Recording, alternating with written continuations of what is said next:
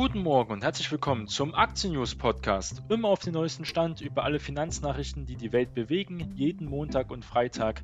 Mein Name ist Jonas Neubert und ich freue mich, dass wir gemeinsam in einen neuen Tag starten.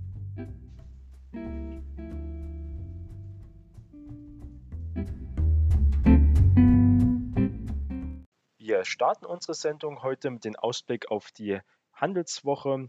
Und zwar die Corona-Lage in Deutschland bleibt hier weiter angespannt. Die bisherigen Kontaktbeschränkungen zeigen hier noch nicht die erwünschte Wirkung. Deutlich schlimmer noch wütet die Krankheit ja etwa in Österreich, aber auch wieder in Italien.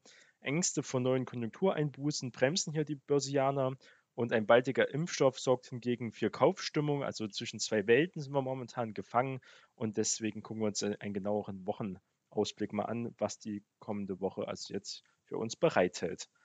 Die Angst vor weiteren wirtschaftlichen und gesellschaftlichen Einschränkungen aufgrund immer noch steigender Corona-Infektionszahlen hält hier den Aktienmarkt auch weiter im Zaun.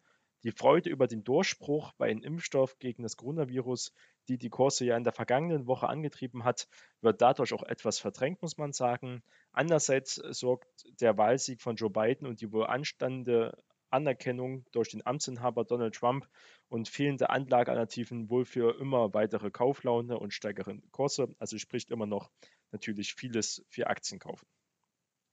Experten sehen die hohe Wirksamkeit eines von BioNTech und Pfizer entwickelten Impfstoffs gegen die Lungenkrankheit hier Covid-19 sowie den Sieg von Joe Biden mit der US-Präsidentschaftswahl als Gamechanger also als bahnbrechendes Ereignis, äh, was die Börsenlandschaft auch hier nachhaltig also verändern wird. Sie hatten bereits für eine Börsenwelle ja auch schon gesorgt, diese beiden Ergebnisse, und den DAX von Ende Oktober bis in den November hinein binnen weniger Tage um mehr als 1800 Punkte nach oben bis dicht unter 13.300 Punkte getrieben. Eine direkte Fortsetzung erscheint aber vorerst ungewiss, muss man sagen. Am Freitag hatte der DAX bei 13.076 Punkte geschlossen und legte damit ja auf Wochensicht um 4,8 Prozent zu. Also wirklich eine starke Woche. Der Broker IG taxierte hier den Weekend DAX am Samstagabend dann bei 13.120 Punkten, wieder etwas höher. Also es scheint auch jetzt momentan so hier am Montagmorgen, dass wir auch also fest an den Handelstag starten werden. Es gibt nämlich hier auch über See gute Neuigkeiten, auch werden wir nachher weiter eingehen. In der neuen Woche könnte sich die Corona-Krise auch wieder in den Vordergrund schieben. Es dreht sich infolge weiter steigender Infektionszahlen ja nun wieder alles um diese Risiken längerer Shutdowns und Einschränkungen oder beziehungsweise einer Verschärfung der Maßnahmen. Das schreibt zum Beispiel Analyst Jochen Stanzel von CMC Markets. Dass US-Notenbankchef Jerome Powell jüngst von einer sich merklich abschwächenden Erholung der Gesamtwirtschaft gesprochen habe, steigere die Konjunktursorgen nur noch mehr. Für eine Ready-Fortsetzung ist die Gesamtsituation den Anlegern derzeit einfach noch zu heikel, glaubt jedenfalls hier Experte, Analyst Jochen Stanzel. Also kurzfristig wohl keine neue DAX-Rekord in Sicht. Somit scheint hier dieses Rekordhoch für den deutschen Leitindex in der Woche eher unwahrscheinlich zu sein, dieses zu erreichen. Die aktuelle Bestmarke liegt bei 13.795 Punkten und datiert von Mitte Februar, also kurz vor Beginn der Corona-Börsencrash. Der Aktienmarkt bewegt sich zwischen Corona-Realität und Impfstoffhoffnung, also dazwischen, formulieren es die Aktienstrategen Frank Klump und auch Uwe Streich von der Landesbank Baden-Württemberg. Trotz der möglicherweise etwas zu weit gelaufenen jüngsten Rallye dürften hier das Impfstoffthema und auch der Machtwechsel in den USA in den kommenden Wochen einen eher positiven Einfluss auf die Börsenstimmung haben. Gibt sich durch den Analyst Milan Kotkwig von Broker Axie hier sehr zuversichtlich. Eine Jahresendrallye hält er daher für durchaus möglich. Und die Experten Klump und Streich empfehlen angesichts zunehmender Impfstofferfolge auch Korrekturen des Gesamtmarktes zum Aufbau von Positionen auch wirklich aktiv zu nutzen. Die Berichtssaison neigt sich auch langsam jetzt zu Ende. Von der Bilanzsaison bekommen hingegen die Börsen in den nächsten Tagen auch weniger Impulse, muss man sagen. Sie neigt sich ja allmählich ihrem Ende zu. Aus dem DAX haben inzwischen alle Konzerne ihre Quartalszahlen vorgelegt, sodass nur noch einige Vertreter aus MDAX und auch aus den SDAX hier auf der Agenda stehen. Gleich am Montag ist das etwa bei dem Immobilienkonzern Grand City Properties sowie am Dienstag der Internethändler für den Haustierbedarf Zooplus und am Mittwoch der Lkw-Zulieferer SAF Holland. also dran mit Zahlen vorlegen.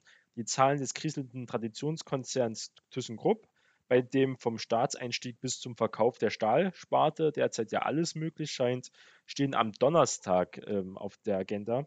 Auch der von der Corona-Pandemie stark belastete Ticketvermarkter und Eventveranstalter CTS Eventem äh, berichtet auch dann äh, ihre Zahlen. Kompliziert wird also die Reihe von Solar- und Windparkbetreiber Encavis und vom Arzneimittelhersteller Dermapharm, die berichten auch am Montag darauf. Sowie von Bremsen-Spezialist Knorr Bremse, der am Donnerstag dann. Also das sind hier die letzten, die noch die Zahlen vorlegen werden. Weitere Nachrichten haben wir aus den USA, und zwar die Industrieproduktion, die lahmt. Wichtige Konjunkturdaten der neuen Woche kommen auch am Dienstag aus den USA mit den Einzelhandelsumsätzen und der Industrieproduktion. Es sind die zwei Gesichter der US-Wirtschaft in der Corona-Erholung. Während die Einzelhandelsumsätze bereits im Juni das Vorkrisenniveau ja schon überschritten, äh, überschreiten konnten, hinkt der Industrieproduktion auffallend deutlich hinterher, analysieren hier auch die Volkswirte der DK Bank zum Beispiel. An diesem grundsätzlichen Bild dürfte sich auch mit den Oktoberzahlen hier nichts wesentlich verändert haben, also da eher negative Nachrichten, dass sich hier ähm, noch von der vollständigen Erholung weit entfernt sind.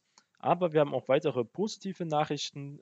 Und zwar hat sich jetzt Asien geeinigt auf die größte Freihandelszone der Welt und damit baut besonders China seinen Einfluss in der Region massiv aus. Im Mittel des Handelsstreits mit den USA hat Peking jetzt mit 14 anderen Staaten das RCEP-Abkommen besiegelt. Für Firmen aus den USA und Europa dürften sich hier die Bedingungen aber dadurch auch erschweren. Also schlechte Nachrichten für Europa und für Amerika, gute Nachrichten für Asien. Im Asien-Pazifik-Raum entsteht jetzt also die größte Freihandelszone der Welt auf ein entsprechendes Abkommen haben sich am Sonntag die Staats- und Regierungschefs von China, Japan, Südkorea, Australien und Neuseeland mit der südostasiatischen Staatengemeinschaft ASEAN genannt, zu unter anderem auch Thailand, Vietnam und Indonesien gehört, geeinigt. Der Handelspakt der insgesamt 15 Staaten umfasst 30 Prozent der globalen Wirtschaftsleistung und betrifft rund 2,2 Milliarden Einwohner. Für China bietet der Deal die Chance, den wirtschaftlichen Einfluss in der Region auch weiter auszubauen. Für Unternehmen aus den USA und Europa dürfen sich hier weiter Wettbewerbsbedingungen in der Region erschweren.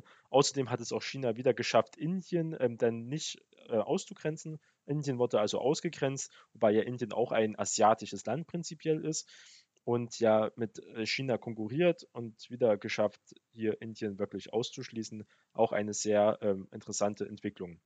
Blut, Schweiß und Tränen waren nötig, um diesen Rekordhandelsdeal zum Abschluss zu bringen. So jedenfalls charakterisiert jedenfalls Malaysias Handelsminister Asmin Ali die zehn Verhandlungen, die sich über acht Jahre hingezogen hatten. Zur Unterschrift unter die sogenannte regionale und umfassende Wirtschaftspartnerschaft mit den offiziellen Kürzel RCEP kam es am Wochenende zum Ende des Asien-Gipfels in der vietnamesischen Hauptstadt Hanoi der wegen der Coronavirus-Pandemie virtuell abgehalten wurde. Chinas Ministerpräsident Li Jinping hatte die Vereinbarung kurz zuvor als starkes positives Signal für ein Fortschreiten der regionalen Integration und wirtschaftlicher Globalisierung auch gelobt.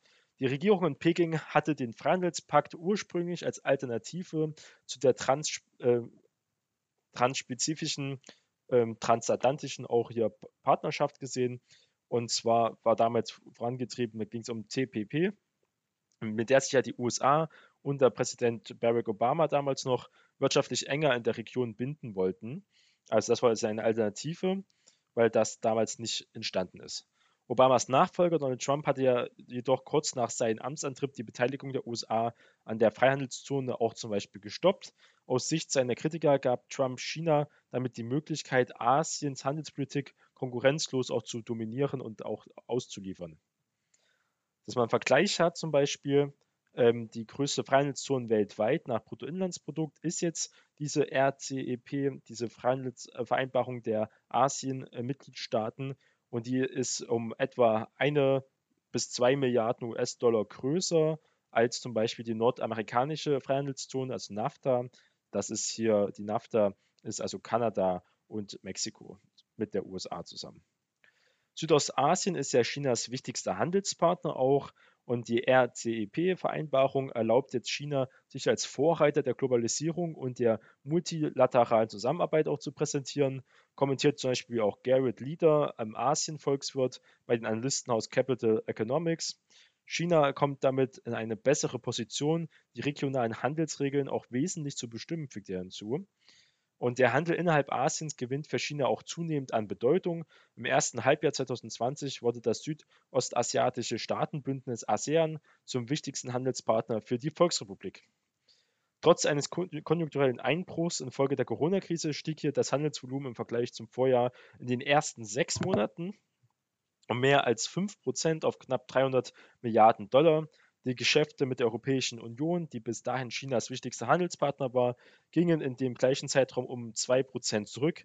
Jene mit den USA, auch angesichts dieser Handelskonflikte zwischen den beiden Staaten, äh, sorgte sogar äh, um ein Minus von mehr als 6%. Also hier profitiert äh, China von den Kooperationen in Asien, muss man sagen.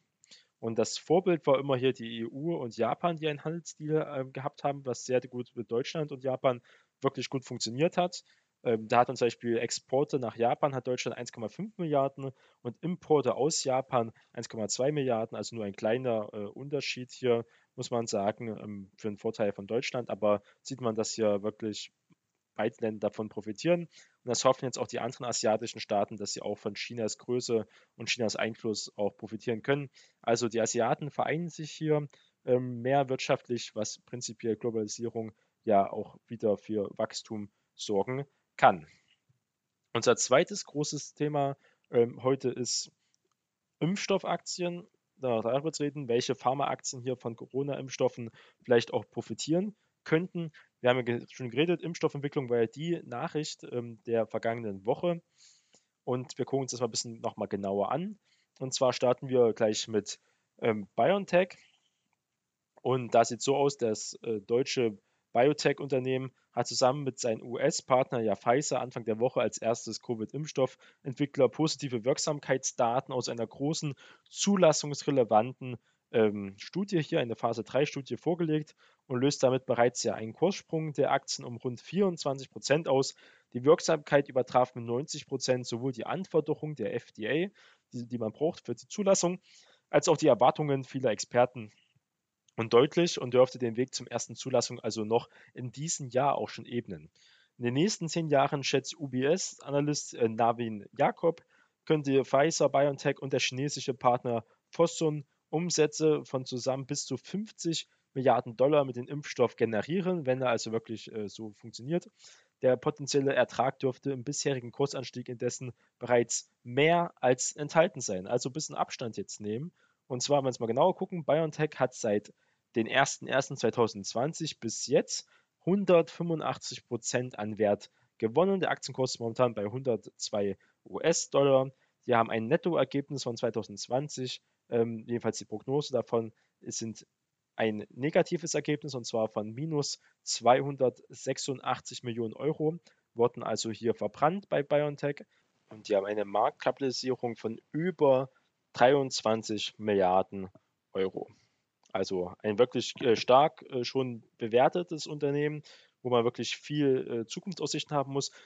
Die ganzen Pharmaunternehmen wird ja auch viel Geld investiert, deswegen kommt auch so ein ähm, negatives Ergebnis raus, Nettoergebnis raus. Das ist ja sehr teuer, diese Forschung und normalerweise auch sehr langjährig, muss man sagen. Aber damit, wenn man einmal so einen Impfstoff natürlich jetzt hergestellt hat und geschafft hat, ihn wirklich jetzt marktreif zu machen bei so einer Pandemie, das war wirklich ein Game Changer. Aber die Aktie extrem stark gestiegen, extrem gut gelaufen. Fraglich, ob man da jetzt noch reinspringen sollte. Ja. Aber es gibt auch Experten, die haben den ähm, Zielkurs noch schon ein bisschen höher geschraubt auf 119 Dollar, also sehen noch ein wenig Luft nach oben. Gucken wir mal auf CureVac. Und das Tübinger Unternehmen ist der dritte im Bund hier, der mit mRNA-Firmen, also mit dieser neueren Technik, die mit potenziellen Covid-Impfstoffen in Rampenlicht jetzt auch steht, ähm, kooperiert. Gegenüber den Konkurrenten BioNTech und Moderna liegt hier CureVac zwar gut vier Monate zurück, muss man sagen, es sieht äh, sich aber nach guten Daten aus bisherigen Tests aber auf Kurs, noch im laufenden Jahr eine erfolgsversprechende Phase 2-3-Studie mit rund 30.000 Probanden hier zu starten. Das typische Unternehmen hat dem SAP-Gründer Dietmar Hopp und der bundeseigenen KfW als Hauptaktionäre beteiligt sind, hat sich ja auch vorgenommen, den besten Impfstoff zu entwickeln und glaubt, über die effizienteste mRNA-Technologie zu verfügen. Kann es diese Qualitäten hier wirklich in der abschließenden Impfstoffstudie beweisen, dürfte es solide Chancen haben, in dem Impfstoffgeschäft auch eine wichtige Rolle zu spielen, muss man sagen. COVAC ist seit dem Börsenstart dieses Jahr, das war damals am 13. August, um fast 300 Prozent gestiegen. Die haben auch ein negatives Nettoergebnis von minus 255 Millionen und eine Marktkapitalisierung von 9 Milliarden Euro. Also sieht man, diese sehr, sehr hoch bewertet. Ähm, durchschnittliche Kursziele liegt hier bei 65 Dollar. Momentan haben wir hier einen Kurs von etwa 67 Dollar, also auch schon sehr hoch geschossen, ein bisschen heiß gelaufen. Da müssen sie auch jetzt wirklich liefern. Reden wir mal über Moderna. Das ist noch eine der bekanntesten ähm, Aktien in diesem Bereich. Und auf ähnlichen Kurs wie BioNTech bewegt sich jetzt auch die US-Biotech-Firma Moderna. Auch sie will noch im November erste Daten aus ihrer Covid-Impfstoffstudie mit insgesamt 30.000 Probanden vorlegen. Analysten rechnen damit, dass der mRNA-Impfstoff des US-Unternehmens ähnliche Wirkungsgrade zeigt wie das BioNTech-Produkt. Mit etwas Glück könnte daher noch im Dezember eine US-Notfallzulassung für das Vaccine hier wirklich erfolgen. Also prinzipiell alles tolle Nachrichten. Hier haben wir auch ein Nettoergebnis, äh, was negativ ist, von sogar ganzen 600 Millionen Euro und eine Marktkapitalisierung von 25 äh, Milliarden, muss man sagen. Ein Kursplus von über 300 Prozent innerhalb eines Jahres, also auch schon wirklich stark bewertet. Das waren also wirklich die großen Hoffnungen, die aber wirklich noch relativ ähm, junge Unternehmen sind in vielen Bereichen kommen wir mehr zu bekannteren und zwar zu AstraZeneca. Und da gucken wir mal genauer hin. Also ab Montag, wo diese Woche Pfizer und BioNTech hier die positive Daten aus ihrer zulassungsrelevanten Covid-19-Impfstudie hier bekannt gaben, sagte ja auch der Aktienkurs von AstraZeneca zum Beispiel erst einmal stark ab. Forscht doch der britische Pharmakonzern zusammen mit der Universität auch Oxford ebenfalls an einem äh, Vakzin, also an Impfstoff gegen das Coronavirus. Das Projekt ist eines der am weitesten fortgeschrittenen, muss man sagen. Doch die Aktien von AstraZeneca haben sich in den Tagen auch wieder erholt auch, denn an den Märkten hat sich die Erkenntnis durchgesetzt, dass die Welt mehr als nur einen Impfstoff auch braucht, um mit der Pandemie hier wirklich Herr zu werden. Die Aktien von AstraZeneca haben seit Beginn der Pandemie zweistellig zugelegt, aber das liegt nur an den geringen Teil daran, dass das Unternehmen einen Covid-19-Impfstoff entwickelt. Den Vorstandschef Pascal Soriot hatte frühzeitig ja auch klar gemacht, dass er aus dem Impfstoff während der Pandemie auch keinen Gez äh, Gewinn ziehen will. Äh, das ist auch ähm, aller Ehren wert. Trotzdem hat hier ein großes Geschäft, äh, nicht nur das Impfstoffgeschäft, konzentriert sich auf viele Bereiche, muss man sagen. Und hier Kursplus, wie gesagt, von 13 Prozent momentan. Hat auch ein KGV, es hat nämlich positive Nettoergebnisse, was wir bei den vorherigen Kandidaten bei Moderna und CureVac nicht hatten. Wir haben ein positives Nettoergebnis von 2,7 Milliarden Euro und eine Marktkapitalisierung von 130 Milliarden Euro. Und da kommen wir auf ein KGV von 28, also auch nicht mehr günstig im Sektorvergleich, aber trotzdem auf jeden Fall, wenn es jetzt um eine langfristige, um eine sichere Bank geht, da äh, sieht es hier bilanztechnisch auf jeden Fall bei AstraZeneca besser aus. Wir haben Johnson Johnson, ein ganz großes Schlachtschiff in diesem Pharmabereich. Wie sieht es da aus mit der Impfstoffhoffnung? Für den weltgrößten Gesundheitskonzern äh, Johnson Johnson äh, mit zuletzt 82 Milliarden Dollar Jahresumsatz spielen Impfstoffe derzeit vor allem als Forschungsgebiet eine wichtige Rolle. Insofern könnte die erfolgreiche Entwicklung eines SARS-CoV-2-Impfstoffs die Entwicklung eines Geschäftsfelds, das noch im Ausbau ist, hier wirklich äh, beflügeln. An der Börse haben die Aktien des Konzerns seit Ausbruch der Corona-Pandemie in China Anfang des Jahres ein Auf und Ab erlebt und notierten aktuell sogar noch unter den Wert vom Januar. Allerdings sind Nachrichten rund um den Impfstoff nur ein Trigger von vielen für die Aktie. Der sehr breit äh, gestreute Konzern bietet sowohl Medizinprodukte als auch Arzneimittel und auch Konsumprodukte an. So haben andere Themen die Aktie ebenfalls auch stark beeinflusst, etwa dass die Umsätze in der Medizintechnik-Sparte zurückgegangen sind, weil in der Corona-Krise Operationen ja zum Beispiel verschoben wurden. Um sein Engagement hier in dem Bereich Infektionskrankheiten auszubauen, hat Johnson Johnson 2018 in den Niederlanden ein innovatives Impfstoffzentrum auch eröffnet. Entwickelt werden hier Vakzine unter anderem gegen Ebola, Zika und auch HIV. Der Ebola-Impfstoff bekam Anfang Juli dieses Jahres die Zulassung von der Europäischen Arzneimittelbehörde und läuft hier beim Covid-19-Impfstoff alles wie geplant, könnten erste Impfstoffdosen für den Notfalleinsatz Anfang nächstes Jahres auch zur Verfügung stehen. Das zahlt auf eine positive Bewertung der Impfstofftechnologie des Unternehmens ein, der Investoren weiteres Potenzial auch zutrauen dürften. Die Aussicht auf ein Ende der Krise könne die Aktien von Johnson Johnson auch zusätzlich beflügeln. Gleichwohl wird der Covid-19-Impfstoff zunächst erst einmal kein kommerzieller Erfolg, das ist ganz wichtig, für den weltgrößten Gesundheitskonzern, da er in der Pandemiephase zum Selbstkostenpreis abgegeben werden soll. Also wird kein Gewinn gemacht. Aber hier ganz interessant, wir haben hier ein Nettoergebnis, auch was Positives von etwa 15 Milliarden Euro. Wir haben eine Marktkapitalisierung von 300 Milliarden Euro und da kommen wir auf ein KGV-Verhältnis, also ein Kurs-Gewinn-Verhältnis von 18. Das ist also hier ein wirklich äh, noch relativ fair bewertetes Unternehmen in diesem Bereich.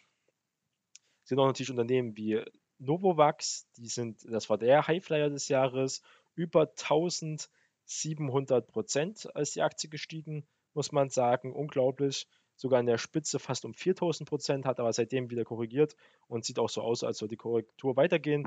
Die haben auch ein positives Nettoergebnis von 52 Millionen Euro, aber ein KGV von 60. Die Marktkapitalisierung ist mit 4 Milliarden auch jetzt im Vergleich zu den anderen Unternehmen ein relativ kleines Unternehmen. Die Firma testet einen proteinbasierten Impfstoff. Dabei wird ein im Labor gentechnisch hergestellter Virusbestandteil injiziert, was in Verbindung mit einer Verstärkung der Immunreaktion auch dann auslöst. Diese Technologie ist verbreitet und auch erprobt, muss man sagen, also nicht wie die mRNA-Technik, ähm, also noch ein bisschen oldschool, was aber auch funktionieren kann. In der Entwicklung hängt Novavax gegenüber BioNTech und dem US-Konkurrenten Moderna aber zurück. Die entscheidende dritte Phase mit den Tests am Menschen läuft in Großbritannien momentan. In den USA soll sie im November beginnen. Verlässliche Daten wird es dann frühestens im Januar, also 2021, geben. Muss man also noch lange drauf warten in diesem Bereich. Ein Unternehmen, was auch auf jeden Fall interessant ist, oder nicht drüber gesprochen haben, wir haben viel über BioNTech geredet, aber noch nicht über Pfizer. Und Pfizer hat, ist momentan sogar im Minus, ein sehr volatiler Kurs, muss man sagen, jetzt. Und ähm, jetzt auch nachdem die diesen großen Anstieg hatten, wir haben hier ein Nettoergebnis bei Pfizer mit 9,5 Milliarden Euro, eine Marktkapitalisierung von 180 Milliarden Euro. Da kommen wir auf ein KGV von 13, also hier noch das am günstigsten bewertete Unternehmen auf unserer Liste. Die Erfolgsnachrichten von gemeinsam mit Biotech entwickelten Corona-Impfstoff haben ja die Pfizer-Aktie am Montag dieser Woche kräftig nach oben springen lassen. Allerdings haben die Titel den zweistelligen Gewinnzuwachs mittlerweile auf fast wieder abgegeben und liegen insgesamt auf ein Jahr gesehen auch ganz leicht im Minus mit 1,3 Prozent. Beim weltgrößten Pharmakonzern mit zuletzt mehr als 44 Milliarden Dollar Umsatz bestimmen in diesem Jahr nicht nur Corona-Themen, sondern auch andere Nachrichten die Aktienkursentwicklung, etwa dass Pfizer seine Division Upjohn mit dem Hersteller Milan zum weltgrößten ähm, Generalkonzern zusammenschließen will Überhaupt sind Merger und das Wachstum durch Zukäufe seit Jahren zentrale Impulsgeber für den Aktienkurs von Pfizer. In die Liga der führenden Impfstoffhersteller beispielsweise stieg der US-Konzern vor elf Jahren auf durch die 68 Milliarden Dollar schwere Übernahme des äh, Vakzinentwicklers Viev. Die Impfstoffsparte von Pfizer steht mittlerweile für 6,5 Milliarden Umsatz, Teil von, zum Umsatz. Und es dürfte in den nächsten Jahren auch deutlich mehr werden, denn Analysten erwarten substanzielle Umsatz- und Ertragsmöglichkeiten, wenn der gemeinsam mit BioNTech entwickelte Covid-19-Impfstoff erst einmal zugelassen ist. 1,3 Milliarden Dosen sollen 2021 produziert werden. Mit den USA wurde für die ersten 100 Millionen Dosen bereits ein Preis von 19 Dollar äh, pro Stück vereinbart. Also hier äh, sehr niedrig, muss man sagen. In wenigen reichen Ländern soll der Impfstoff auch noch günstiger angeboten werden. Zudem dürfen die Preise mit wachsender Impfstoffkonkurrenz auch sinken. Analysten erwarten dennoch kumulierte Umsätze von bis zu 40 Milliarden Dollar. Die Frage ist, wie viel davon Gewinn übrig bleibt. Die beiden Partner in den nächsten zehn Jahren mit Covid-19-Impfstoffen also erzielen können. Das dürfte die Pfizer-Aktie auch deutlich Auftrieb geben. Und wie gesagt, wir haben hier ein KGV von 13. Die sind also sehr interessant. Man muss immer gucken, was für ein Risiko, auf welche, ob man eher auf ein Wachstumsunternehmen hier setzen will oder auf äh, sichere Häfen, mehr auch wie Johnson Johnson hier auch sind. Das sind also sehr interessante Kandidaten, wenn man dieses Thema Impfstoff an der Börse in der Zukunft auch weiter spielen möchte. Vielen Dank fürs Zuhören. Wir hören uns zur nächsten Aktien-News-Folge. Bis dahin, Ihr Jonas Neubert.